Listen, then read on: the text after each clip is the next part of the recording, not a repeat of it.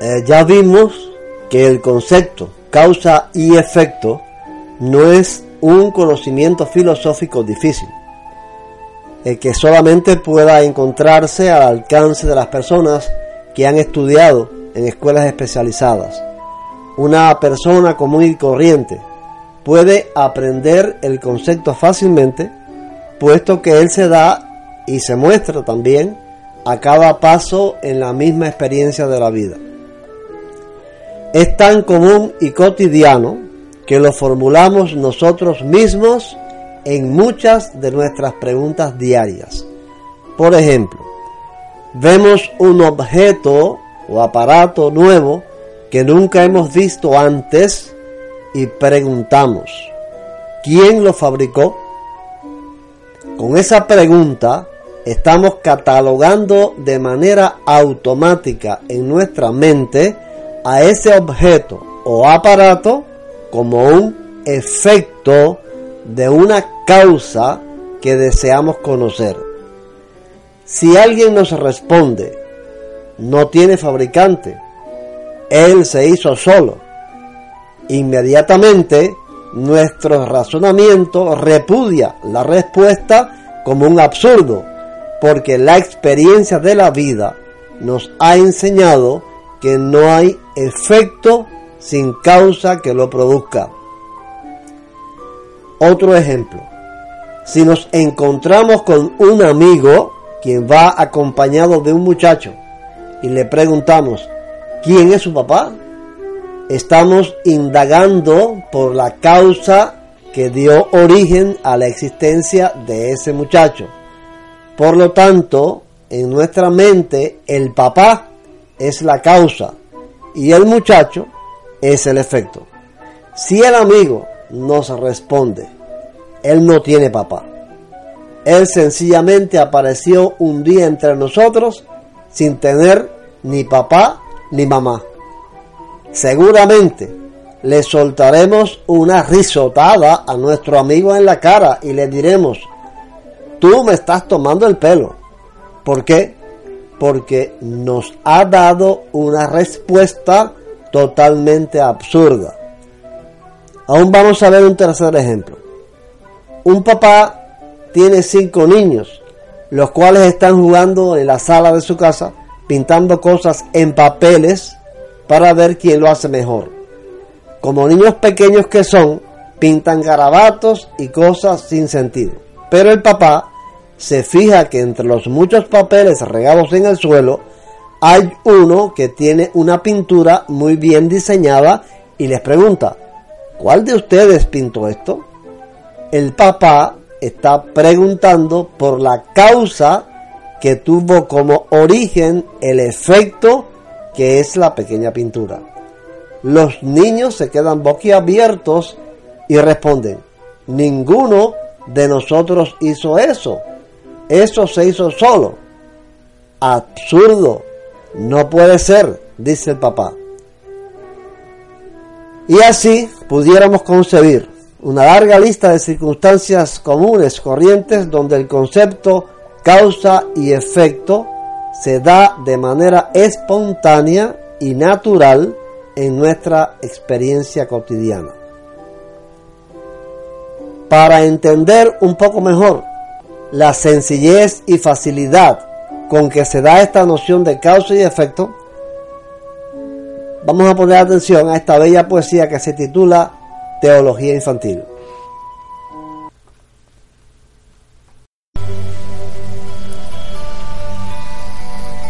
Lector, hasta de teólogo haré alarde. Con Juan, con Margarita y con María. Tuve ayer, a las cuatro de la tarde, una gran discusión de teología. Nunca estudié esa ciencia ni me viste en tratos con los sabios tonsurados, ni tuve como muchos noche triste, ni conozco los cánones sagrados.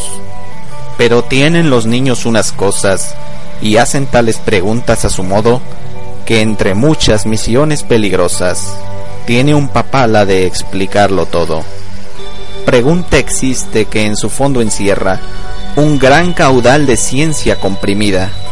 ¿Por qué nacen los hombres en la tierra? ¿Cómo vienen los hombres a la vida? ¿Quién ha clavado el sol en el espacio? ¿Quién construyó tan alta la montaña? ¿Por qué enferma el que vive en un palacio y está sano el que habita en la cabaña? Y otras cuestiones con diversos temas, sacados de dos mil filosofías, que llaman en las cátedras problemas y en el hogar se llaman niñerías.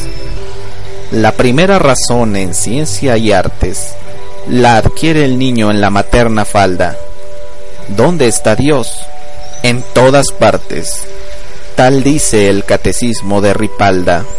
Pero esto que al principio satisface, por ser la solución fácil y nueva, después no le conforma, no le place, busca el último análisis, la prueba.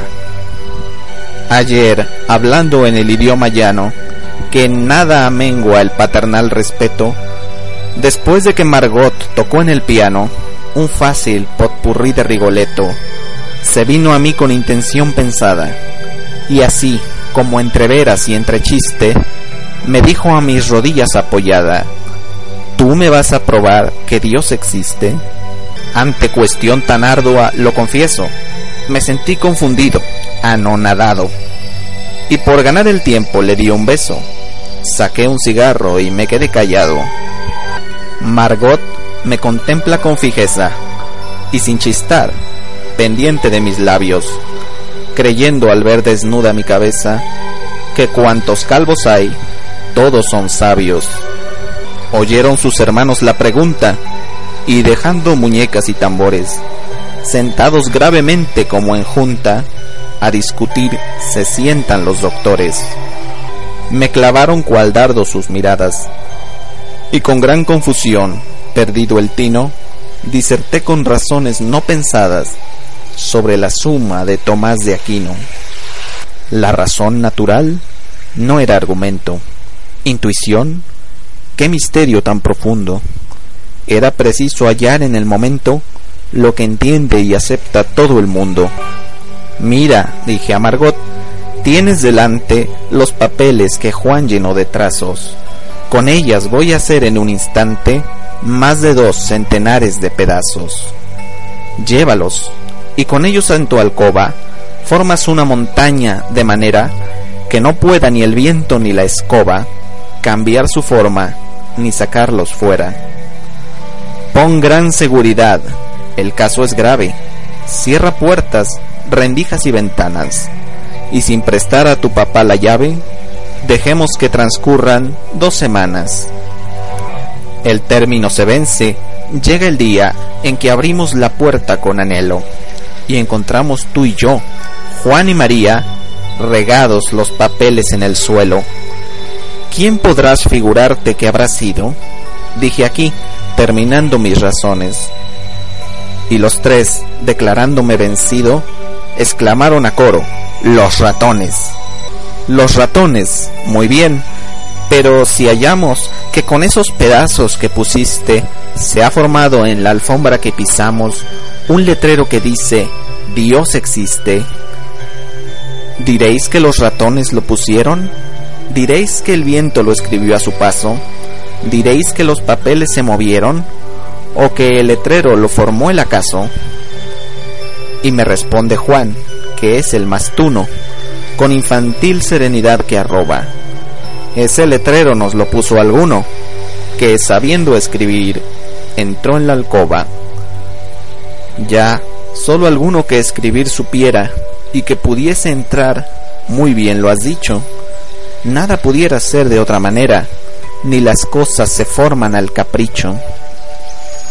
Pues todo en negra alcoba imaginaos, que estuvo en el desorden más profundo, y en esa alcoba oscura que fue el caos, pusieron un letrero, que fue el mundo.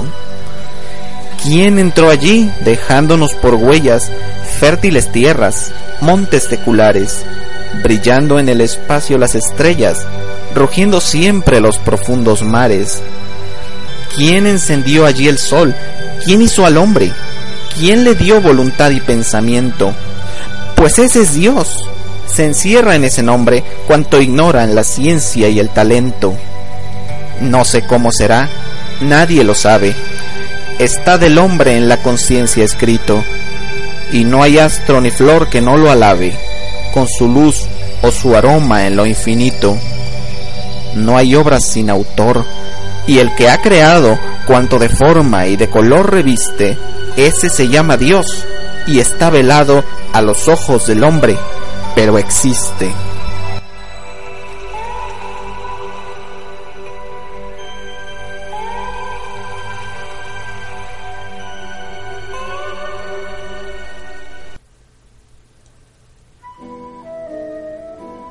Ahora bien, hay diversas clases de causas. Tomemos por ejemplo a una mesa como un efecto que existe realmente de antes de nuestra vista. Veamos cuántas causas concurren en esa mesa. A la primera de las causas la llamaremos causa material. Como es evidente, diversos elementos concurren en la producción de la mesa, sin los cuales ella no podría haber existido. La madera, los clavos, los pegamentos, etc. Pero estos elementos no son causas reales de la existencia de la mesa, forman parte de ella. O sea, no son causas separadas de ella misma, no tienen una existencia propia o independiente. Pero también existe la causa formal. La causa formal es la forma específica que tiene la mesa. Es una causa determinada. ¿Qué queremos decir con esto? Ella determina, establece lo que es el objeto, una mesa y no una silla. La forma de la mesa determina lo que ella es. Se distingue de la causa material porque ésta es indeterminada, ya que con la madera, los clavos, el pegamento, podemos fabricar cualquier cosa como fabricamos la mesa una silla, un banco, un juguete. Sin embargo, la causa formal coincide con la causa material en que también forma parte de la mesa. No es independiente ni está separada de ella, que como ya sabemos es un efecto. O sea, la causa material y la causa formal forman parte del efecto.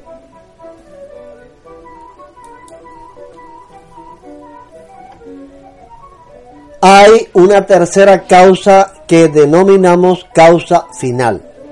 Es el fin o el propósito para el cual se construye la mesa.